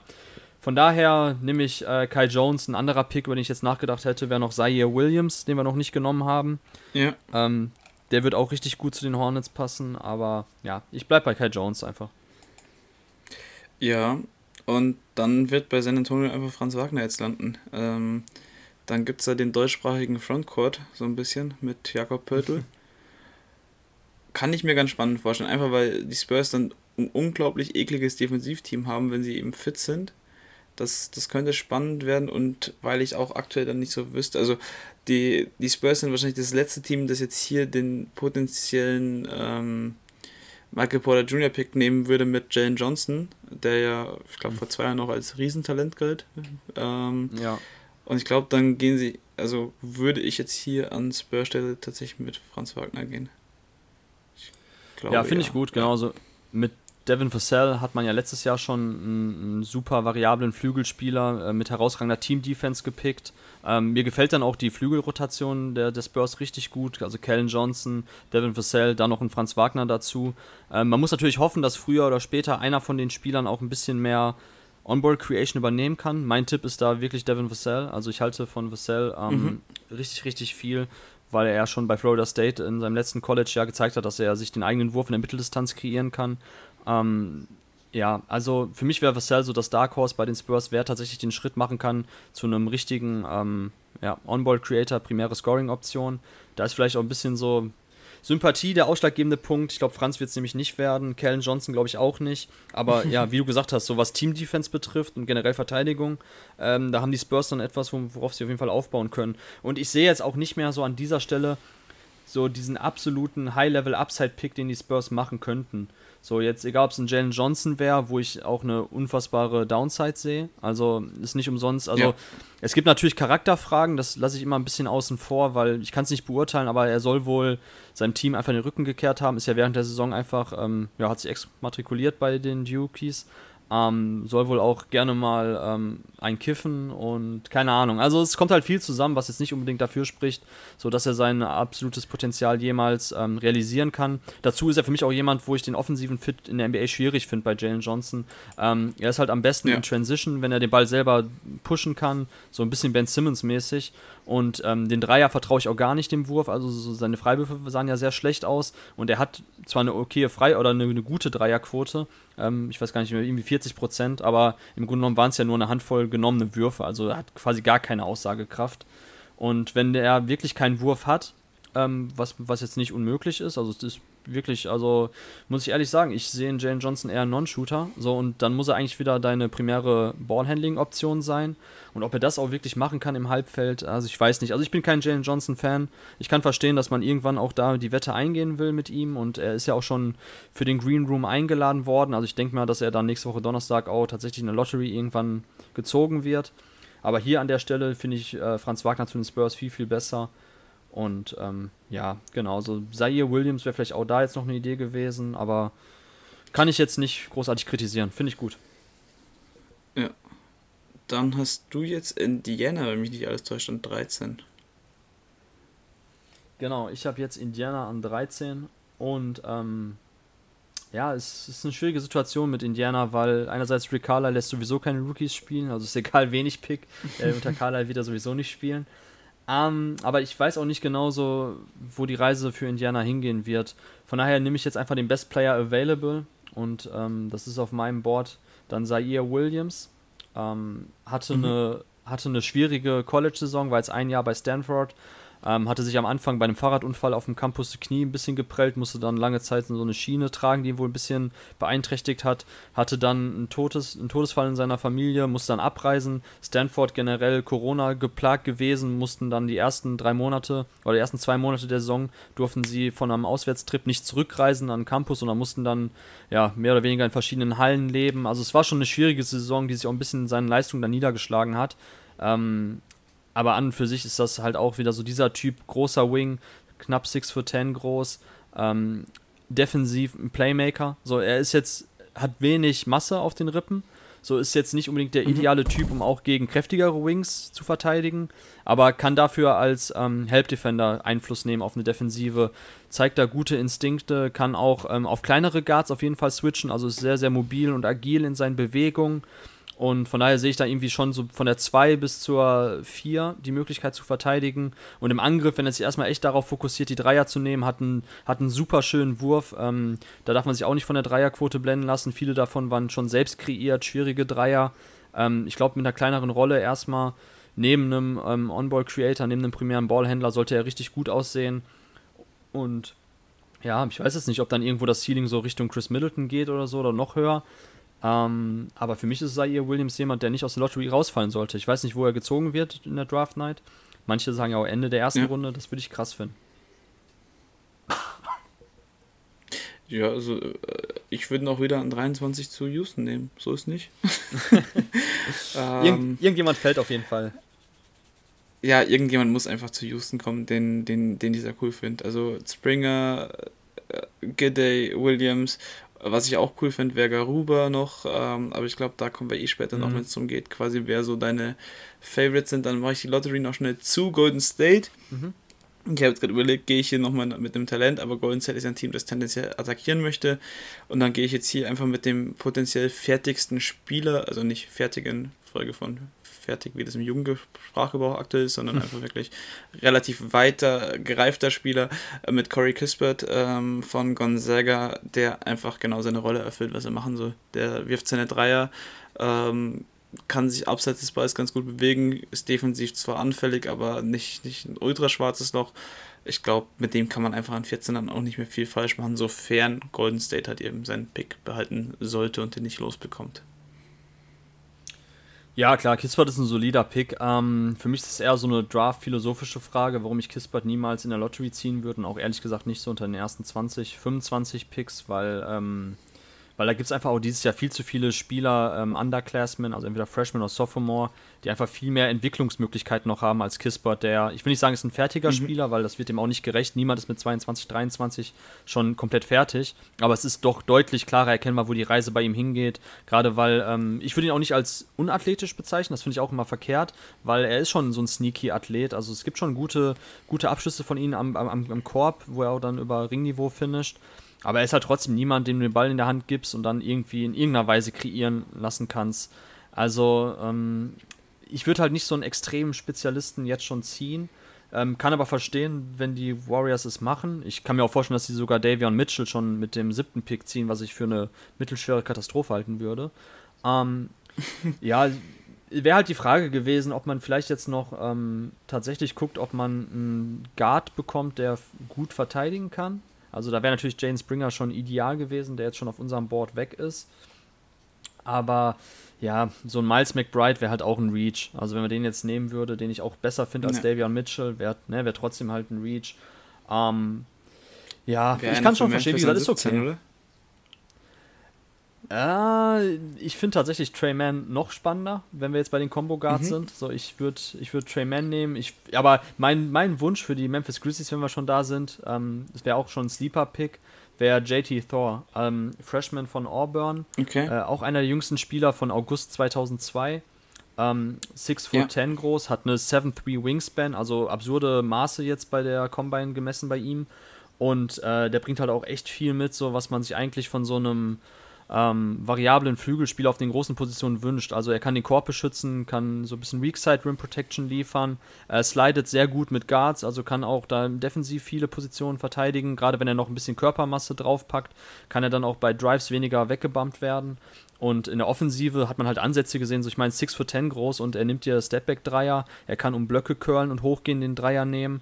Ähm, also als Memphis Grizzlies Team würde ich mir halt wünschen, dass wir jemanden oder dass die Grizzlies halt jemanden haben, der einfach auch wirklich konstant Dreier trifft und das ist bei Thor ähm, ja. gut möglich auf den großen Positionen. Und ja, ob er dann mittelfristig dir auch ein bisschen Ballhandling geben kann, was die Grizzlies auch benötigen, abseits von Morant, weiß ich nicht. Aber ähm, ja, wie gesagt, da, den Upside-Pick würde ich für die Grizzlies machen. Und wenn wir jetzt bei den Warriors sprechen, ich finde Kispert ist vollkommen in Ordnung.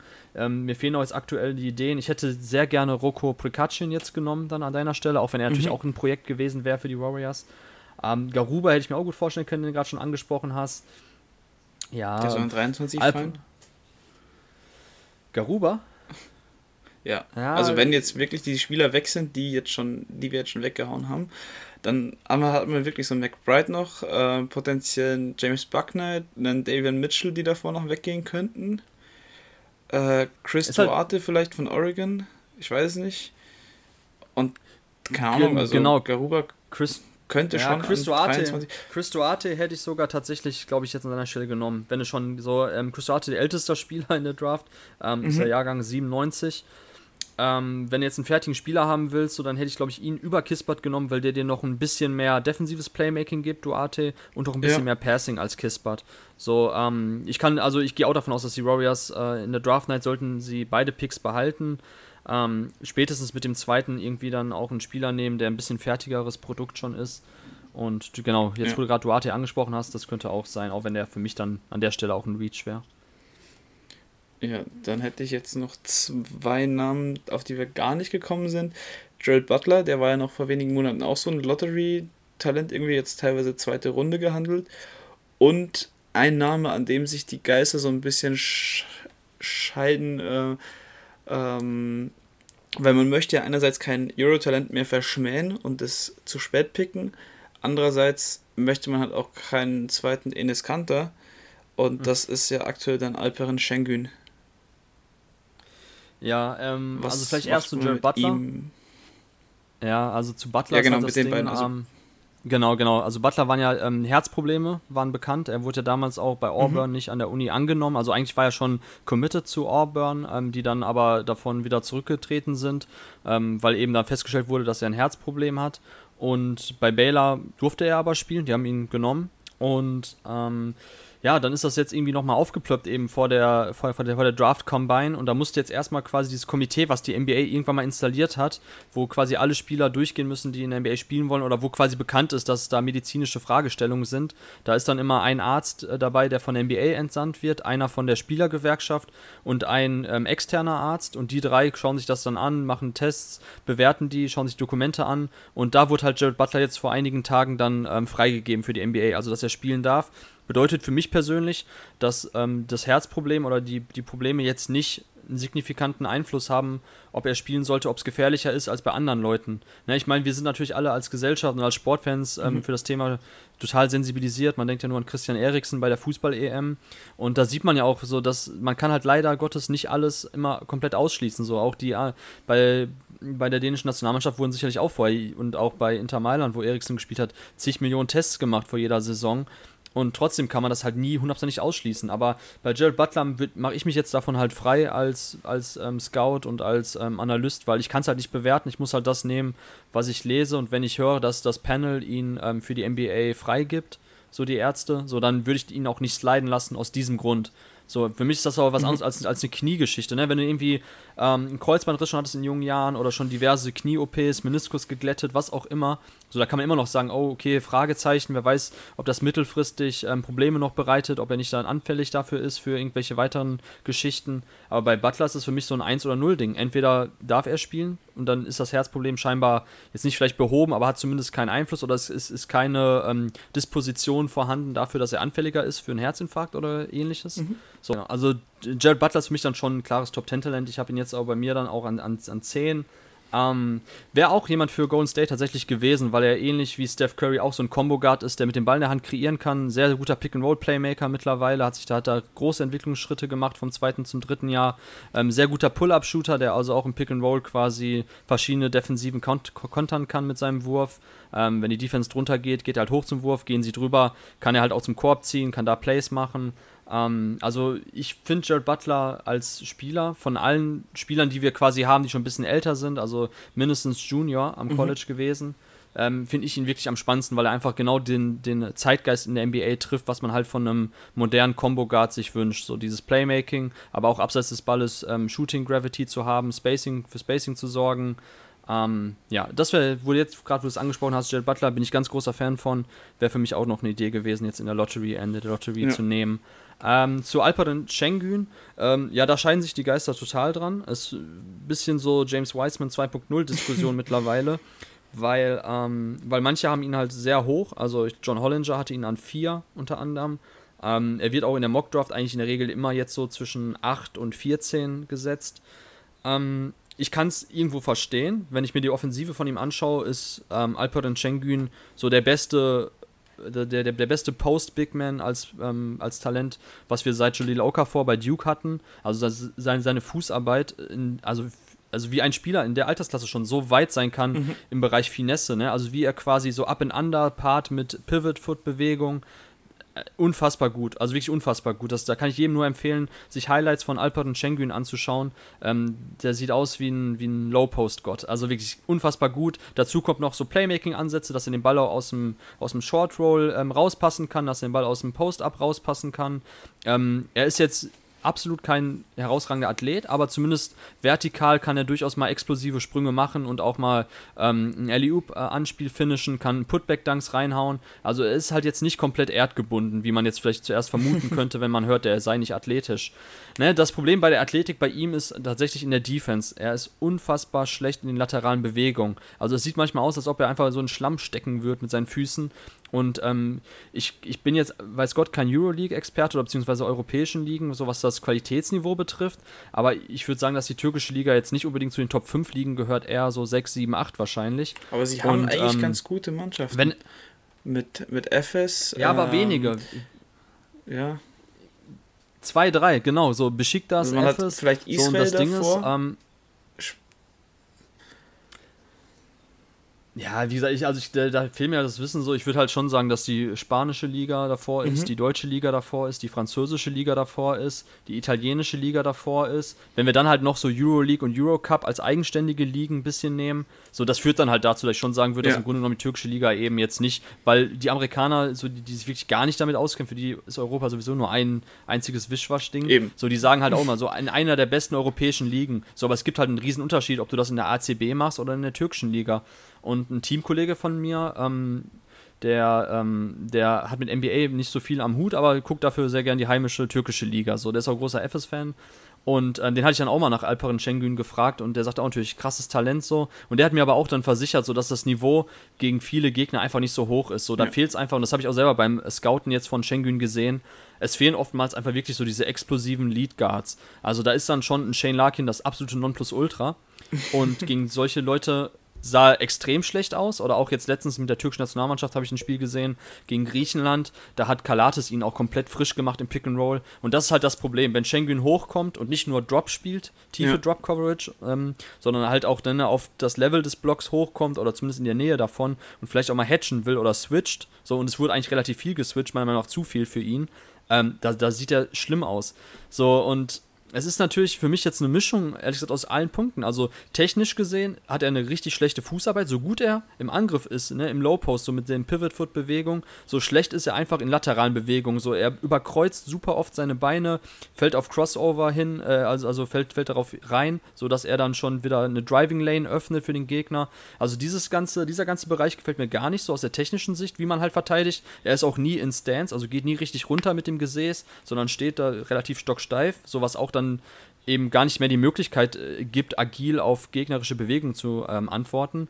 So, dazu kommt noch ein schlechtes Positioning, dass er manchmal eben zu weit hochkommt, wenn er den Screen oder den Ballhändler verteidigen soll. und halt auch noch sein Einsatz. Also das, das passt halt alles irgendwie nicht. So, und wenn ich eine Sache von Big Man nicht sehen will, wo ich sehr, sehr kritisch bin, ist es einfach Defense. So, nichts wird in der NBA aktuell krasser bestraft, als wenn dein Big Man nicht verteidigen kann. Ja. So, er ist halt so das Herzstück jeder Defensive. So, du kannst dir das mit den Guards, kannst du dir das erlauben, dass du ihn mal abstellst auf einen, auf einen Flügelspieler, der nicht viel Usage kriegt. So, dann, ne, egal ob es jetzt ein Trey Young ist oder ein Steph Curry früher auf höchstem Niveau, so, die kriegt man halt viel eher ähm, versteckt als dein Big Man, als dein Fünfer. So, und Alperen Schengen wird nur auf der 4 spielen können in der NBA, wenn der Wurf kommt weil sonst mhm. kriegst du auch irgendwie Spacing-Probleme im Angriff. Und in der Defensive möchte ich ihn eigentlich gar nicht auf dem Flügel sehen. Also das kann ich mir nicht vorstellen. Also eigentlich brauchst du den idealen Frontcourt-Spieler zu Schengen, müsste halt so ein ja, Anthony Davis-Typ sein. So, und die wachsen halt auch nicht auf Bäume. und all das, und weißt du so, und, und all das zusammen ist halt, ähm, ist halt der Punkt, warum ich einerseits so diese, diese krasse Veranlagung im Angriffsspiel sehe, was da alles möglich ist. Und ich glaube auch, dass er einer der besten Offensivspieler werden kann, dieser Draft-Klasse. Ja. Aber es gibt halt so einen Deckel auf seine Entwicklung, das ist einfach die Defense. So die Pick-and-Roll-Defense, die Help-Defense, äh, Rim-Protection, all diese Bereiche sind so signifikant wichtig für einen, für einen Big Man in der NBA. Und da hat Schengen, und das, das, das werfe ich auch immer so den ähm, ganzen Optimisten vor, so die erzählen dir stundenlang was, egal ob das jetzt bei Twitter ist oder Reddit oder so, die schreiben dir Romane wie geil sein, wie, wie geil sein, sein, sein Post-Up-Game ist, wie geil er im Angriff ist, was da für Möglichkeiten sind. Aber das interessiert mich in dem Sinne gar nicht. Das, das sehe ich auch, dass das herausragend gut ist und immenses Talent vorherrscht. Aber lass uns bitte über die Defense reden, weil wenn da nicht eine, eine krasse Entwicklung kommt, die schon fast eine Outlier-Entwicklung, also abweichend von der Norm ist, was wir sonst so an normaler spielerischen Entwicklung sehen, dann wird Schengen nicht in den höchsten oder auf den höchsten Level spielen können, sprich, wenn dann Playoffs sind, Finals, whatever, ja. dann kannst du den nicht als deinen nominellen Fünfer sehen. Also ich weiß nicht, wie, wie, wie du das siehst, Leon, so was deine Meinung dazu dem Thema ist. Ich. Aber ich finde einfach, so, so unfair das ist für Big Man, aber es sind halt andere Maßstäbe, die defensiv angesetzt werden müssen. Ja, definitiv. Also ich hatte ihn an 14 damals, aber da ist er jetzt auch mittlerweile draußen. Einfach, weil ich es nicht mehr so sehe. Also ich habe damals ein Tape gesehen und das war halt Highlight und da dachte ich so, okay, krass, da habe ich halt mehr mhm. College gesehen und wenig international. Jetzt habe ich halt mal so ein bisschen in mhm. äh, Insta reingeschaut und dann merkst du halt schon, okay, mhm. ja, es ist halt, also ich weiß halt nicht, ob die Stärken die Schwächen überwiegen können und wenn das halt nicht der Fall ist, dann bist du ja kein wirklich guter Rotationsspieler, so der halt auch, keine Ahnung, Starpotenzial haben könnte. Und nur weil mal dieser eine Fall mit Nikola Jokic eingetreten ist, dass da ein MVP hervorgegangen ist. Aber der so ein anderes Skillset dann doch ja. irgendwo wieder hat, würde ich nicht das Risiko eingehen und Schengen in den ersten 20 Picks nehmen. Also, keine Ahnung, vielleicht Philly an 28, Utah, wenn sie quasi einen Konterpart zu, zu Gobert haben wollen, ähm, also, dass, dass sie mhm. mal über, über einen Big Man Offense generieren können. Phoenix, keine Ahnung, irgendwie so ein Team, dass, dass, da, dass da dann vielleicht New York, die man nicht nur defensiv starke Bigs gebrauchen könnten, an 32, aber ansonsten fällt es mir schwer. Ja, gut, Orlando an 33 wäre dann wieder ein Team, die potenziell und dann halt OKC mit ihrer Pickladung da 35, 36, die dann vielleicht das Risiko einfach mal eingehen könnten. Aber ich würde zum Beispiel auch als Team eher einen JT Thor äh, nehmen, als dass ich einen äh, Alperen Schengen aktuell nehme. So, auch wenn es fancy klingt. Ja, ich glaube, du hast letztes Mal ganz gut gemacht. Du hast, den, du hast den mit ja. Goga Pitaze verglichen von den, von den Spacers, glaube ich. Was hast du? Ja, so hast du äh, Ja, genau. Also das war jetzt nicht der Spielervergleich. Ich wollte nur wissen, so, weil ähm, ich ja genau, die Umfrage war quasi, wer ist das bessere NBA-Prospect, so, ne? Also jetzt, weil die, das sind unterschiedliche Spielertypen, Bitazzi und, ähm, mhm. und äh, Schengen. Schengen, wie gesagt, der, der, der Low-Post-Finesse-Spieler, der auch Playmaking mitbringt und alles Mögliche offensiv macht. Und Bitazzi ist natürlich, hat auch ein ganz anderes Rollenprofil, auch damals schon in der Euroleague oder ähm, er war ja, glaube ich, auch bei KKK ähm, Mega Wichser da, diese serbische Mannschaft. Äh, Me Megalex, mhm. genau. Und ähm, da, da, er ist halt so ne, 2,11 Meter elf groß, Bitazze. Er ist natürlich so dieser Rim Protector, der aber auch ganz gute laterale Bewegungen hat, ein bisschen, ein bisschen rauskommen kann und im, im Offensiven halt einen Catch-and-Shoot-Dreier hat. So diese ganze Rollenbeschreibung finde ich viel einfacher, mir da eine klare Rolle auch auf dem NBA-Niveau vorzustellen, als bei Schengen. Bei Schengen wird es für mich erst richtig spannend, wenn er auch wirklich in der Offensive komplett alles so auf NBA-Niveau übertragen kann, wie er es jetzt in der türkischen Liga zeigt. So, ja. weil das ist ja zwar unfair, weil ich sage dann auch so, ey, er muss aber eigentlich schon in Jokic-Sphären, also muss nicht ganz so extrem sein, kann ja auch dann so ein 20 Minuten Offensiv-Hub sein, der dann dein Fixpunkt in der, im Angriff ist. Aber so, warum solltest du dann Lottery-Pick wiederum für ihn verwenden? So, ja. also ich weiß nicht. Ich kann mir vorstellen, dass, dass, dass Teams wie Oklahoma, so die, die werden mhm. ihn wahrscheinlich picken, weil die haben drei Picks, so die können dann halt den dritten darauf verwenden an 18. Aber ich würde jetzt ihn nicht irgendwie so als, ähm, ich weiß nicht, wen haben wir denn so in der Top 10 oder so, wenn jetzt ähm, die Kings beispielsweise, da hätte ich jetzt ein bisschen Angst vor, ehrlich. Die Kings nee, nee, nee, nee, nee, nee, nee, nee, nee, nee, nee, nee. Die sollen Richard Holmes lieber 80 Millionen zahlen, als dass sie Schengen holen. Ähm, was ja Holmes angeblich fordert. Aber sei es drum. Also, äh, weil ich auch gerade sehe, dass wir zeitlich dann doch wieder vorangeschritten sind, ähm, können wir festhalten. Also, Schengen äh, traue nicht dem mhm. Hype. Ähm, wir ja, finden, äh, wir finden Jaden Springer massiv unterbewertet bisher. Wir wollen, dass Kate Cunningham mhm. zu Houston kommt und wenn das nicht passiert, dass Mobley zu ihm kommt. Keiner hat ja, Bock auf richtig. Detroit. Ich will nächstes Jahr keine 30 Detroit-Spiele sehen. Die fünf letztes Jahr haben mir gereicht. Ähm, Jalen Sachs wird der Erbe von Kyle Lowry. Äh, Green geht dafür zu Cleveland. Ähm, wir bringen Scotty Barnes nach Orlando und machen ihn da zum Frontcourt-Monster neben ähm, als, äh, Jonathan Isaac. Ähm, Oklahoma geht das Risiko mit Kam äh, Kuminga ein. Golden State holt sich Moses Moody und hat damit so einen kleinen Clay Thompson-Ersatz. Orlando holt sich dafür dann Jaden Springer. Genau. Nee. Doch, du hast damals. Hm, meinst Jaden jetzt an 8 zu Orlando, oder? Nee, Springer an, Springer an 9 zu den Kings. Hatte ich gemacht. Ah, an 9. Dann hattest du Johnson an 8 zu Orlando. Genau, Keon Johnson an 8 also Orlando, 9 Springer zu den Genau, Keon Johnson. Gen genau, genau, also Keon Johnson an 8 zu Orlando und 9 äh, Springer zu den Kings. An 10 habe ich ähm, Josh Gidey zu den Pe äh, äh, Pelicans ge gezogen.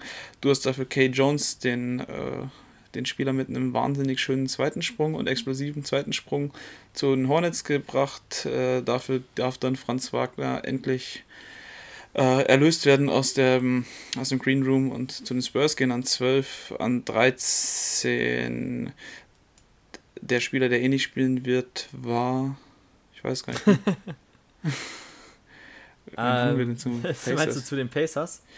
War das Sierra Williams? Zaire Williams. Ja.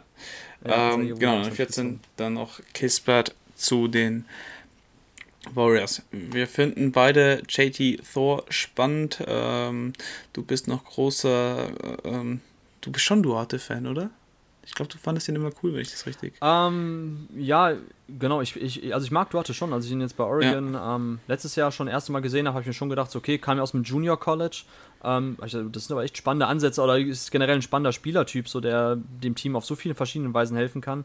Aber ich bin halt, ähm, also er war lange Zeit nur in der zweiten Runde bei vielen Kollegen gemockt oder die ihn auf den Big Bots hatten. Ich war schon relativ früh, ähm, hatte, hatte ich ihn in den 30ern und End 20er, aber höher habe ich ihn auch nie geschoben, weil, wie gesagt, der Junge ist halt jetzt auch schon über 24, wenn er gedraftet wird. Ja. Ähm, das ist halt ein bisschen zu heavy, also sechs Jahre älter als manche andere Spieler. Yes. Gut, ansonsten finde ich noch Garuba spannend. Den Namen liest man auch immer mal wieder, wenn man sich in die Twitter-Draft-Sphären verirrt. Ähm, und ich glaube, das hm. könnte man dann so festhalten zu unserem kleinen Mock-Draft hier. Also es hat mir einmal mehr sehr viel Spaß bereitet, einfach mal auch diesen, diesen ganzen Input wieder zu bekommen zu den ganzen Talenten, bevor es dann nächste Woche Donnerstag dann auch wirklich ans Eingemachte geht. Ähm, an alle Zuhörer, die denen das Ganze jetzt hier ebenfalls Spaß bereitet hat, folgt Torben auf Twitter, Torben41, da kann man immer wieder was lernen, zum Beispiel, wenn Vergleiche wie Alperen Schengen und Goga Bitaze rausgekramt werden. Ähm, der, der gute Mann steckt da viel Arbeit rein. Ähm, ich glaube, gut, die Pfeife ist ja aktuell auf Eis gelegt, da hätte man sonst immer was von dir lesen können. Ansonsten, ja, wie gesagt, Twitter ist, glaube ich, aktuell die beste Anlaufstelle für deine Arbeit, ja. sage ich mal. Also ähm, kann ich nur wärmsten genau. empfehlen. Torben41. Genau. Vielen Dank, Leon. Dann bedanke ich gerne. Dann bedanke ich mich bei dir, dass du dir hier mal wieder die Zeit genommen hast. So, du wirst jetzt hier der kleine Talentexperte, nachdem wir erst die, die Grizzlies hatten im 30 and 30, dann die March Madness und jetzt eben den Mock Draft. Ähm, war wieder sehr gut. Ich habe wieder einiges dazugelernt und ich glaube, die Zuhörer auch. Und dann hört man sich jetzt ab sofort wieder regelmäßiger. Bis dahin wünsche ich jedem einen schönen Sommertag, Abend, Morgen, je nachdem, wann ihr das Ganze hört. Und dann hört man sich demnächst bald mal wieder. Bis dahin macht's gut und ciao, ciao. Ciao.